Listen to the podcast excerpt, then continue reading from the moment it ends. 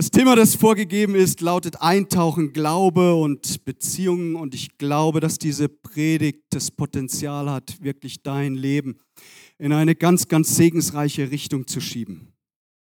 Ich selbst, als ich mich damit beschäftigt habe, ähm, bin selbst so arg gesegnet worden. Ich glaube, dass es im Leben nichts Wichtigeres gibt als Beziehung. Beziehung zu Gott zuallererst, aber auch Beziehung untereinander. Und ihr werdet mir recht geben, in den letzten zwei Jahren ist das ganz schön unterbetont gewesen. Ähm, ich glaube, dass ganz viele von uns darunter gelitten haben, unter einem Mangel an Beziehungen. Und was freue ich mich, dass wir wieder mehr durchstarten? Was freue ich mich auf ein Bistro, das besucht ist mit Leuten, mit Gesprächen, mit gemeinsam Essen, Feiern, Lachen. All das tut so gut. In meinem Job kommt es ja vor, dass man ab und zu auch äh, Beerdigungen zu halten hat. Und noch nie wurde bei einer Beerdigung der Kontostand des Verstorbenen verlesen. Noch nie wurde aufgezählt, wie viele Autos er in der Garage hat oder wie viele Schuhe im Schrank stehen. Nein, andere Dinge zählen und das ist der Bereich der Beziehung. Und ich sehe das immer dann bei, bei Beerdigungen. Mm, man kann sehr deutlich sehen, in welchen Beziehungen der Verstorbene gelebt hat. Man sieht das sehr deutlich daran, an den Menschen, die kommen. In der Weihnachtszeit wurde ich gerufen aus dem Büro. Ein junges Ehepaar steht bei uns im Saal ähm, und sie äh, wollten mit mir sprechen. Ich bin dann runter und habe die beiden getroffen und sie sagen, ja, äh, wir wollten schauen, ob es möglich ist, für die Mama eine Trauerfeier hier abzuhalten. Ich sage, oh, wie seid ihr denn auf uns gekommen? Und dann erzählten sie die Geschichte. Sie sagten, die Mama war eine Woche vor ihrer OP, sollte eine Routineoperation, nichts Großes sein, ähm, war sie bei uns im Gottesdienst und sie kam nach diesem Gottesdienst nach Hause und sie sagte, ich habe nun mein Leben in die Hände Gottes gelegt. Und dann ist das passiert, was, was niemand geahnt hat. Die Frau ist nach der, kurz nach der OP verstorben. Ganz überraschend, viel zu jung auch. Und die Trauerfeier kam und der Parkplatz füllte sich mit Autos und immer mehr Menschen kamen dort zu uns in den Saal. Und ich sah, wow, was für eine Frau mit so viel Einfluss und guten Beziehungen. Und vielleicht bist du hier und sagst, oh, ich leide etwas an Mangel an Beziehungen, dann, dann sei wachsam und wenn du möchtest, schreib doch mit ähm, und mach dir deine Notizen und deine Gedanken darüber. Weil Beziehungen sind etwas, das unser Leben aufrecht erhält, das uns gesund erhält. Ich glaube, dass gemeinsam Chips futtern wesentlich gesünder ist, wie allein Brokkoli zu essen.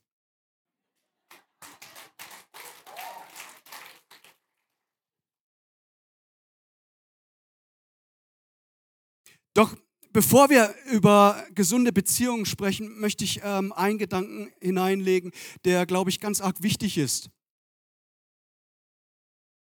Menschen können dein Leben aufbauen oder zerstören. Wer in gesunden Beziehungen leben will, der sollte diesen Punkt nicht außer Acht lassen. Wer eine gesunde Zukunft haben möchte, sollte darauf achten, mit wem er durchs Leben geht. Weil es ist nicht nur entscheidend, wohin du im Leben gehst, es ist auch entscheidend, mit wem du gehst. Immer wenn ich in schwierige Situationen meines Lebens kam, äh, lag es daran, dass ich mich mit Leuten umgeben habe, die mir nicht gut getan haben. Schau, ähm, ich bin so dankbar für das Buch der Sprüche. Das die Sprüche im Alten Testament bringen das oft so gut auf den Punkt. Im 13. Kapitel, dort im 20. Vers heißt es, wenn du mit vernünftigen Menschen Umgang pflegst, wirst du selbst vernünftig. Macht das für irgendjemand Sinn? Mhm. Und dann geht's weiter. Wenn du dich mit Dummköpfen einlässt, schadest du dir nur. Anders ausgedrückt, wenn du Zeit verbringst mit Menschen, die klüger sind wie du, dann wirst du klüger. Und wenn du dich auf, auf Dummköpfe einlässt, brauchst du dich nicht wundern, wenn es gegen die Wand geht. Es ist noch gar nicht so lange her. Ich war 19 Jahre alt.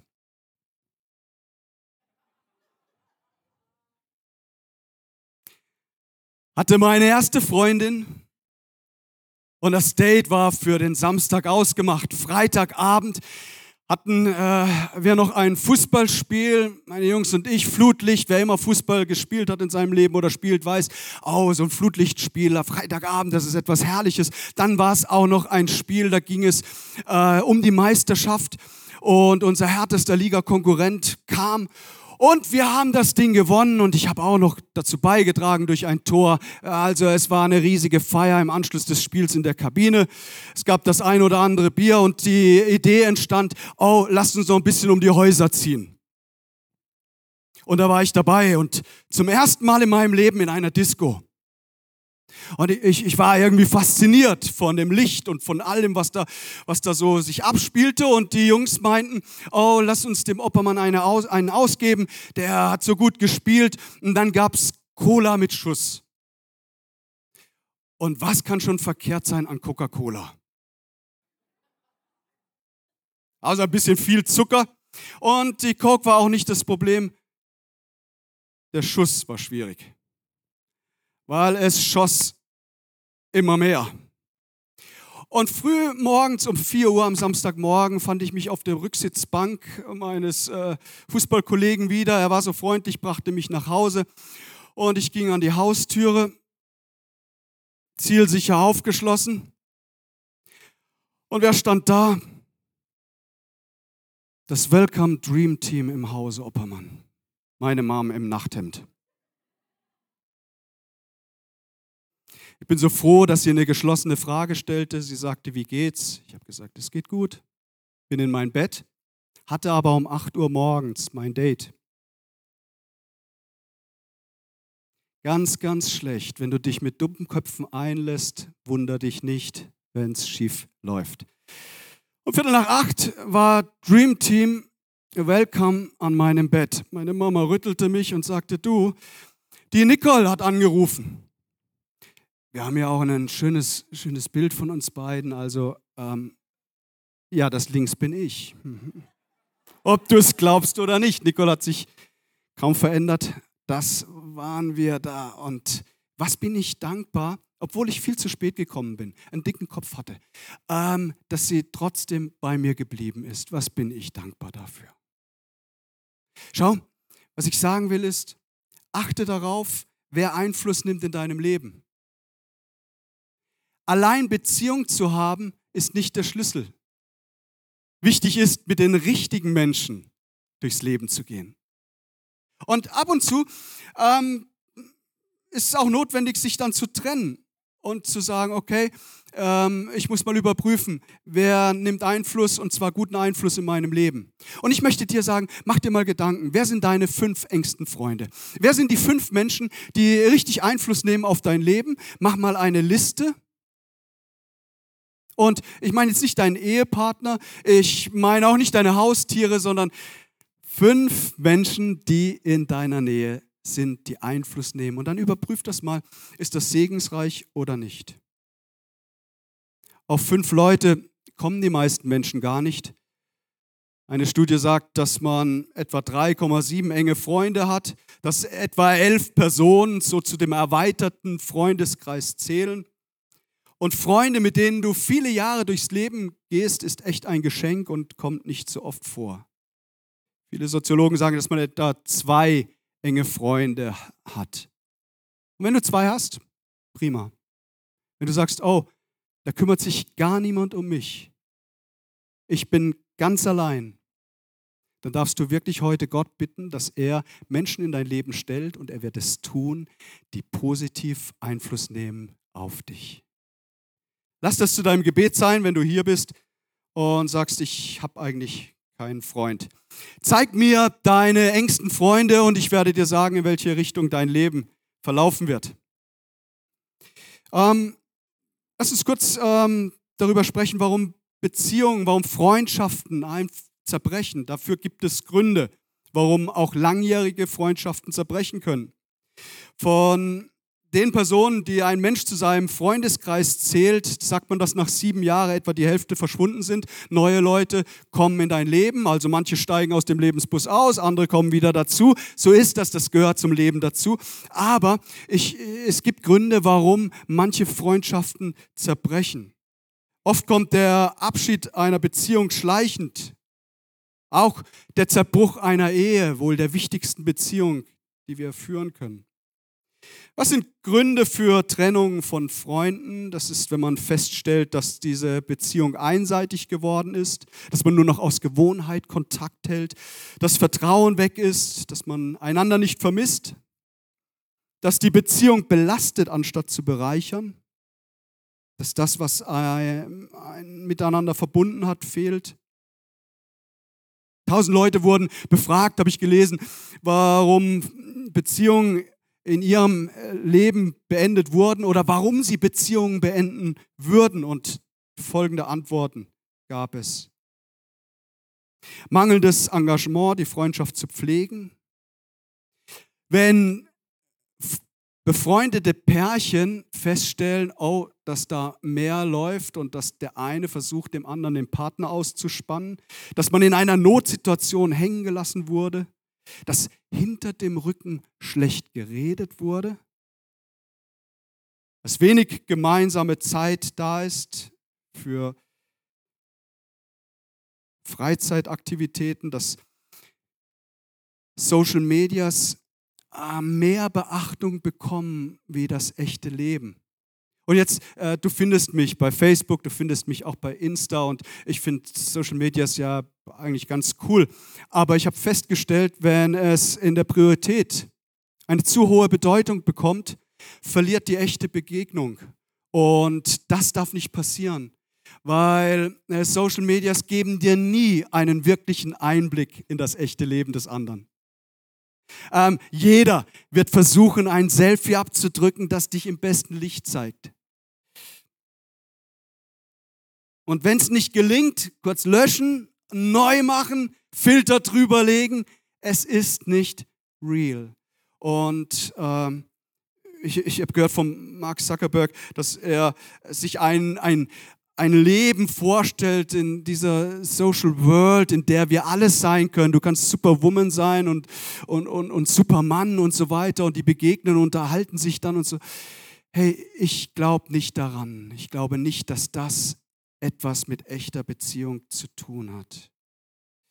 In der Bibelübersetzung von äh, Mark Zuckerberg würde vielleicht im Sprüche 17, Vers 17 stehen, ein Freund ist jemand, der deine Freundschaftsanfrage auf Facebook annimmt.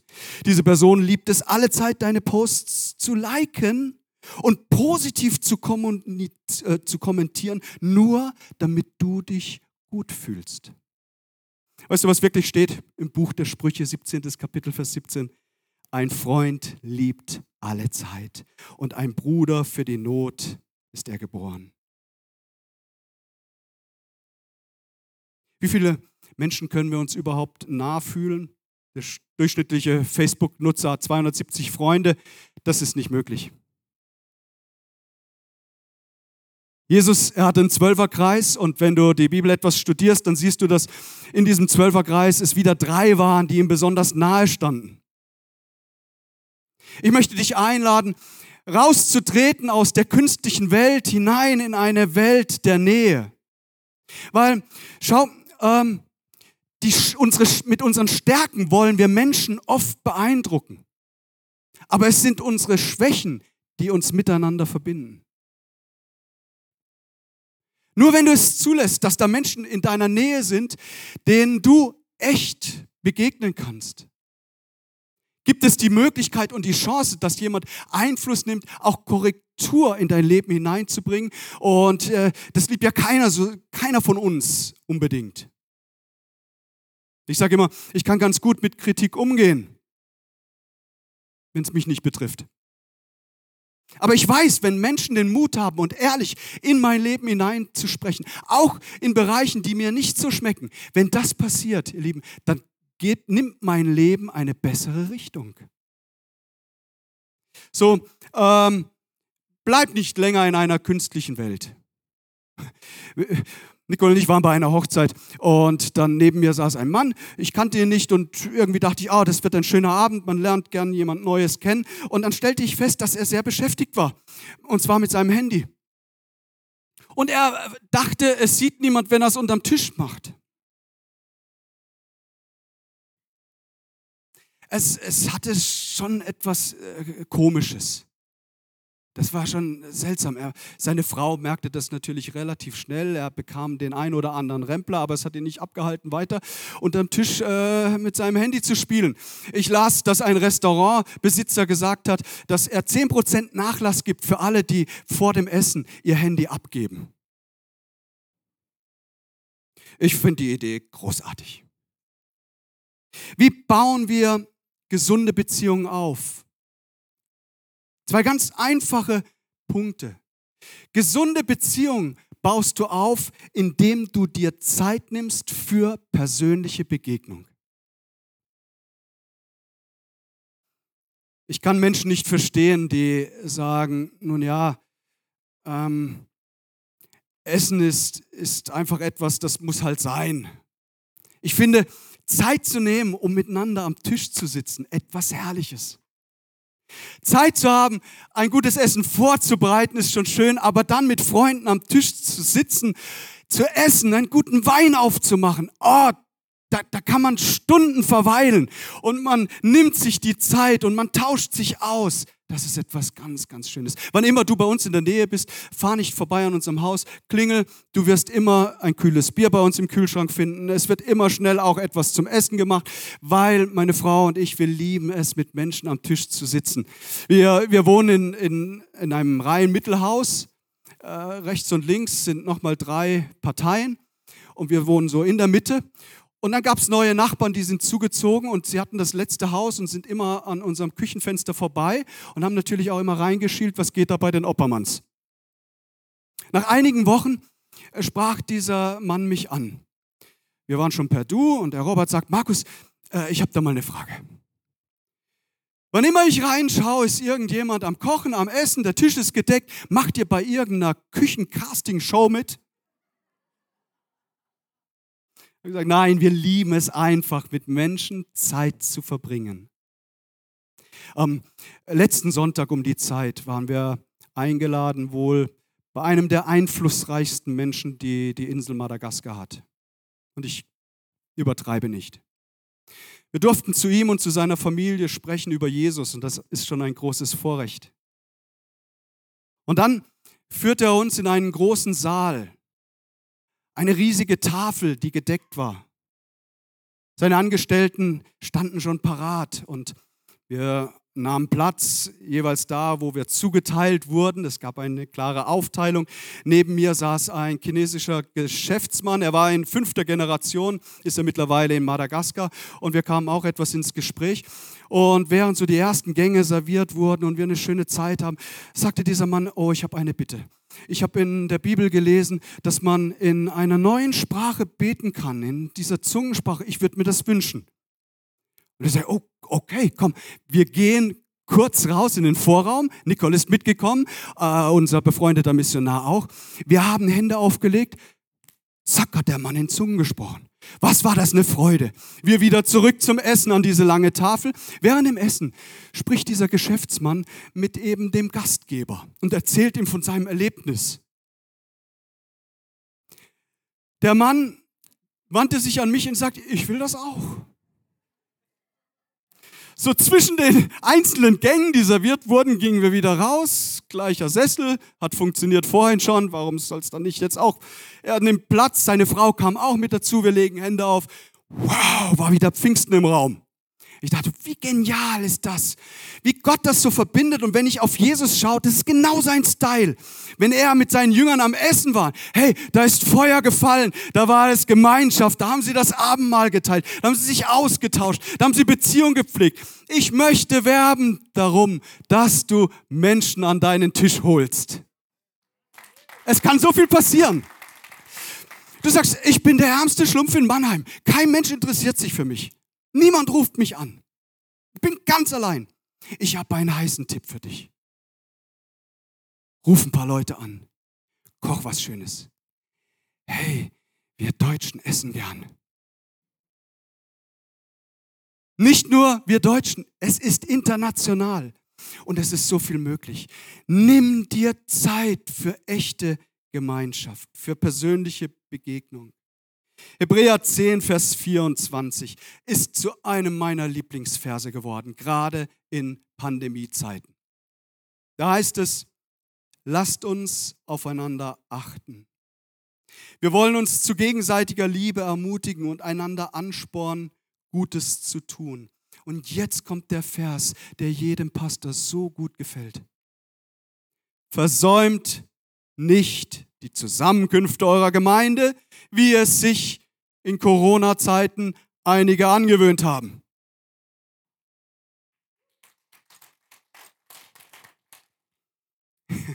Sanfter Applaus. Ermutigt euch gegenseitig dabei zu bleiben. Ihr seht ja, dass der Tag nahe ist, an dem der Herr kommt. Wir, die meisten Gemeinden haben sich sehr, sehr weit entwickelt, so auch was, was äh, Übertragung der Gottesdienste anbelangt. Und auch wir haben kräftig investiert in Kameras. Und ich bin dankbar für all das, was geschehen ist und dass es die Möglichkeit gibt für Leute, die nicht real in den Gottesdienst kommen können, dass sie es zu Hause anschauen. Das ist wunderbar. Aber ich bin zutiefst davon überzeugt, dass nichts, aber auch nichts die persönliche Begegnung ersetzen kann. Ich bin zutiefst davon überzeugt, dass TV-Gottesdienste niemals das gemeinsame Miteinander leben und Glauben teilen, miteinander weinen, miteinander lachen, miteinander essen. Hey, all diese Dinge werden niemals durch TV-Gottesdienste ersetzt werden können. Ich stelle fest, dass nicht nur die persönliche Begegnung, sich Zeit zu nehmen, wichtig ist, sondern noch ein zweiter Punkt. Und der ist, dass wir lernen, offen zu sein und transparent in den Beziehungen, die wir leben. Sei ehrlich. Römer 12, Vers 3. Paulus sagt, in der Vollmacht, die mir Gott als Apostel gegeben hat, ermahne oder ermutige ich euch. Überschätzt euch nicht, sondern bleibt ehrlich und bescheiden im Urteil über euch selbst. Es gibt eine eine zunehmende Angst, dass Menschen nicht mehr direkt ans Telefon gehen, sondern zunächst einmal schauen, wer ruft da eigentlich an. Und sich dann eher nochmal Zeit nehmen, abzuwarten, um sich innerlich vorzubereiten, was könnte die Person eigentlich von mir wollen. Und dann rufe ich zurück oder schreibe eine kurze WhatsApp-Nachricht. Ich habe es schon gesagt, mit unseren Stärken wollen wir Menschen oft beeindrucken aber gerade unsere Schwächen verbinden uns miteinander. So, ich, ich möchte so darum werben, dass wir in unseren Beziehungen offen und ehrlich sind. Und ich sehe, ich, ich, ich höre deinen Gedanken. Du sagst, aber wenn du wüsstest, Markus, wie ich schon enttäuscht worden bin. Ich habe mich in meiner Kleingruppe geöffnet. Ich habe über meine Schwächen berichtet. Aber es hat nicht verbunden, es hat eher getrennt. Andere haben auf mir herumgetrampelt. Die Geschichte, die ich im Vertrauen weitergegeben habe, wurde anderen mitgeteilt. Hm. Soll ich dir was sagen? Willkommen im Club. Willkommen im Club. Und dennoch bleibe ich dabei, dass wir nicht aufhören dürfen, in Beziehung zu investieren. Auch wenn wir das ein oder andere Mal enttäuscht wurden, eine Niederlage erfahren haben, wir dürfen es nicht zulassen, dass wir uns in die Einsamkeit zurückziehen, dass wir uns unser Herz verschließen, dass unser Herz hart wird. Nein, nein, nein, Stirn hart, Herz weich. Dass wir entschieden sind für Jesus, für seine Sache, aber niemals zulassen, dass wir ein hartes Herz bekommen. Es ist mein tägliches Gebet. Alle Mitarbeiter in der Gemeinde wissen das der Tag beginnt bei mir, dass ich sage, Gott, meine Liebe zu dir soll stärker werden und die Liebe zu den Menschen darf nicht aufhören. Behalte und bewahre du mir immer ein weiches Herz. Menschen verletzen andere. Und wenn du es zulässt, dass diese Verletzung in dir bleibt, vielleicht sogar eine Wurzel der Bitterkeit, zu einer Wurzel der Bitterkeit führt, dann brauchst du dich nicht wundern, wenn du zu jemandem wirst, der andere verletzt. Verletzte Menschen verletzen Menschen. Jakobus 5, Vers 16. Da heißt es, bekennt einander also eure Sünden und betet füreinander, damit ihr geheilt werdet. Wow. Was für eine Dimension an Beziehung, ihr Lieben. Bekennt einander eure Sünden. Betet füreinander, damit ihr geheilt werdet. Ich habe festgestellt, Für jemanden zu beten, ist sehr cool. Und das mache ich jeden Tag für Menschen beten. Aber zusammen mit Menschen beten, das ist irgendwie noch powerfuler. Das ist noch stärker. Wenn man in Präsenz miteinander betet für eine Sache, so wie wir es heute Morgen getan haben, da wird Gottes Arm bewegt und er, er wird nicht sich zurückziehen, im Gegenteil, er wird aktiv werden, wenn wir zusammenstehen. Hey, wenn wir in Einheit um etwas bitten. Gott wird es tun, so hat es Jesus versprochen. Wenn wir in Einheit zusammenstehen, im Glauben beten, dann wird Gottes starker Arm bewegt. Versuchung, Angst, Zweifel, hey, das sind doch alles Dinge, die jeder von uns kennt. Gefährlich werden diese Sachen dann, wenn wir sie für uns behalten wenn wir niemanden an unserer Seite haben, mit dem wir ins Gespräch kommen, auch über unsere Schwächen, über unsere Versuchungen. Wann hat Pornografie seine Kraft und seine Macht? Nur im Verborgenen.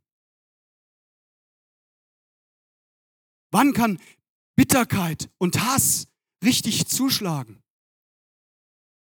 Wenn du niemanden draufschauen lässt, wenn du es für dich behältst. Darum sagt Jakobus, hey, seid nicht so dumm, seid nicht töricht, öffnet euch, seid offen und ehrlich in euren Beziehungen. Nimm dir Zeit dafür und lass Leute in dein Innerstes hineinschauen.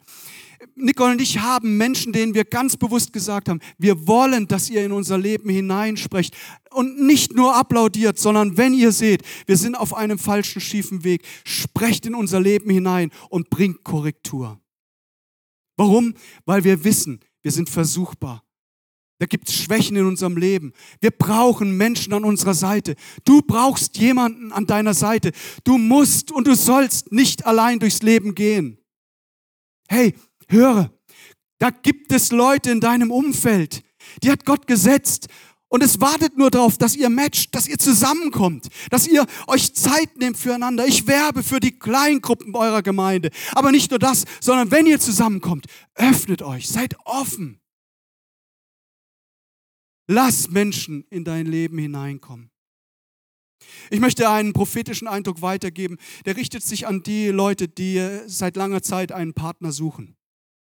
Und ich möchte dir sagen, dass Gott deinen Partner auf den Weg geschickt hat. Halte Augen und Ohren in der nächsten Zeit offen. Gott führt zusammen. Hey, er hat es bei Adam getan. Warum soll's, soll er es nicht bei dir tun? Zusammenführen. Den Partner, der mit dir durchs Leben geht. Hey, Gott ist Hörer des Gebets. Er hat dein Gebet schon lange gehört. Was hält eigentlich Beziehungen aufrecht? Und damit gehen wir voll in die Zielgerade. Es gibt, habe ich gesagt, in den unterschiedlichen Lebensabschnitten gibt es unterschiedliche Leute, ne, die dich begleiten. Wenn du Freunde hast, die Jahrzehnte mit dir gehen, hast du echt viel Segen und viel Glück erlebt. Zum Schluss, wenn du mitschreibst, drei kurze Fragen, die dir helfen sollen, eine Beziehung aufrecht zu halten. Die erste Frage ist, was bist du bereit, in eine Beziehung zu investieren? Und ich richte mich auch an die verheirateten Leute unter uns, aber eben auch in allen anderen Bereichen der, Be der Beziehungsebenen. Was bist du bereit, in eine Beziehung zu investieren? Ist dir klar, je mehr du gibst, umso mehr kommt zurück? Ist dir klar, wenn du dich öffnest, werden andere Menschen sich öffnen? Wenn du verschlossen bist, brauchst du dich nicht wundern, wenn andere Leute sich zurückziehen und sich dir gegenüber nicht öffnen. Was bist du bereit, in eine Beziehung zu investieren? Was gibst du der Beziehung? Schau, in, in einer Ehe, es geht nicht, dass man denkt, man ist hier in einem Selbstbedienungsladen unterwegs und es geht nur um einen selbst. Die Bibel gibt uns da einen, einen ganz anderen Ansatz, einen ganz anderen Schlüssel. Wenn du deinem Ehepartner gibst, dann wirst du deinen Partner zum Blühen bringen oder deine Ehefrau. Und du selbst wirst so reich zurückgesegnet. Zweitens, was sind deine Erwartungen an deine Freunde, an deinen Ehepartner? Eventuell ist vielleicht deine Erwartungshaltung so dermaßen hoch, dass niemand es erreichen kann. Du solltest darüber nachdenken. Was erwarte ich? Und Menschen enttäuschen, ja. Ich habe es vorhin schon gesagt. Aber es darf uns nie abhalten, zu sagen, ich will in Beziehungen leben. Gott sagt, es, es ist nicht gut, dass der Mensch allein ist. Ich möchte euch einladen, eine Kultur in eurer Gemeinde zu pflegen, den anderen zu sehen. Denjenigen, der vielleicht zum allerersten Mal in euren Gottesdienst kommt, ihn nicht zu übersehen.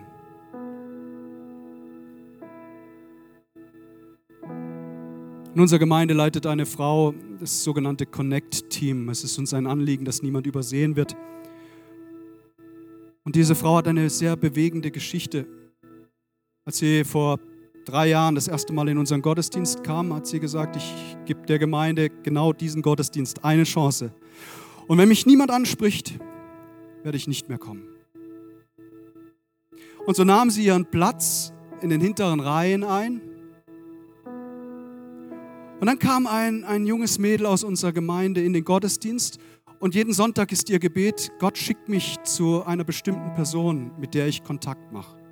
Und ich feiere das total. Was hat dieses, äh, diese junge Frau gemacht? Sie setzte sich genau auf den leeren Platz dieser Frau, die gesagt hat, wenn mich niemand anspricht, dann bin ich weg für immer. Und die beiden kamen ins Gespräch und es stellte sich heraus, dass sie ganz früher mal Nachbarn waren. Und Gott führte das zusammen, weil ein junges Mädchen ein Gebet gesprochen hatte und ein Anliegen, ich will niemanden übersehen. möchte dich einladen, Dinge zusammen zu unternehmen.